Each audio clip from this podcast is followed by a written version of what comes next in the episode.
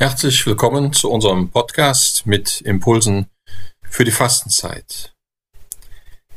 Diesmal hören wir einen Text aus der Liturgiekonstitution des Zweiten Vatikanischen Konzils, also ein eigentlich sehr junger Text. Das Zweite Vatikanische Konzil tagte von 1962 bis 1965, sodass der Text also keine 60 Jahre alt ist.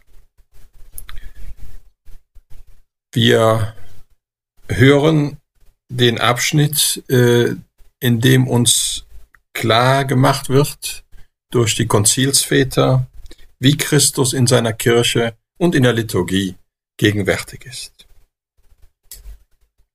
Christus ist seiner Kirche immer da gegenwärtig, besonders in den liturgischen Handlungen. Gegenwärtig ist er im Opfer der Messe, sowohl in der Person dessen, der den priesterlichen Dienst vollzieht, denn derselbe, der sich einst am Kreuz selbst dargebracht hat, bringt das Opfer jetzt dar durch den Dienst der Priester. Wie vor allem unter den eucharistischen Gestalten.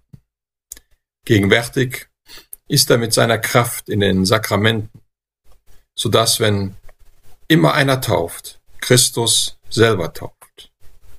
Gegenwärtig ist er in seinem Wort, da er selbst spricht, wenn die heiligen Schriften in der Kirche gelesen werden.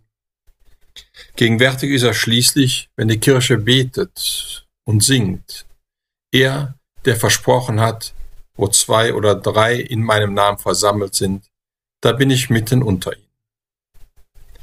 In der Tat gesellt sich Christus in diesem großen Werk, in dem Gott vollkommen verherrlicht und die Menschheit geheiligt wird, immer wieder die Kirche zu, seine geliebte Braut.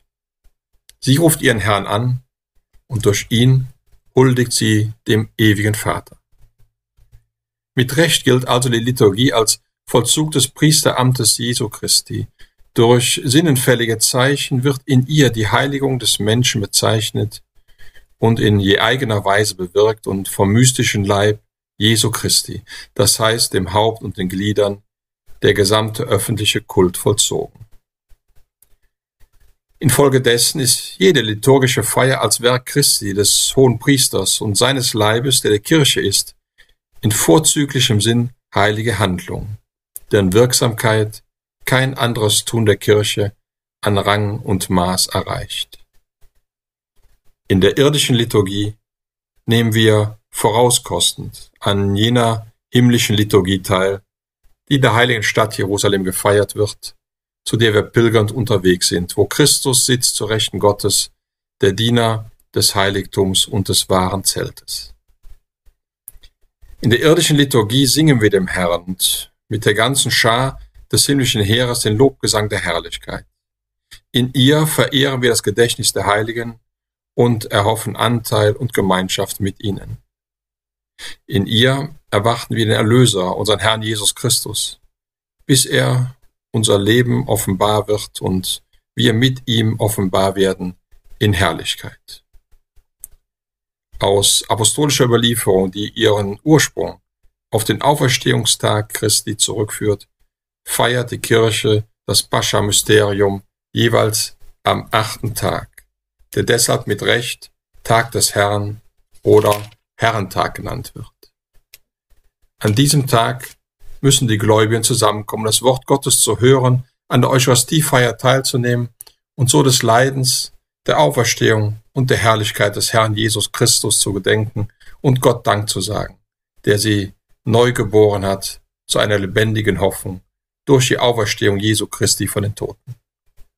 Deshalb ist der Herrentag der Urfeiertag, den man der Frömmigkeit der Gläubigen eindringlich vor Augen stellen soll damit er auch ein Tag der Freude und der Muße werde.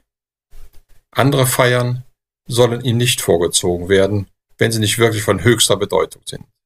Denn der Herrentag ist Fundament und Kern des ganzen liturgischen Jahres.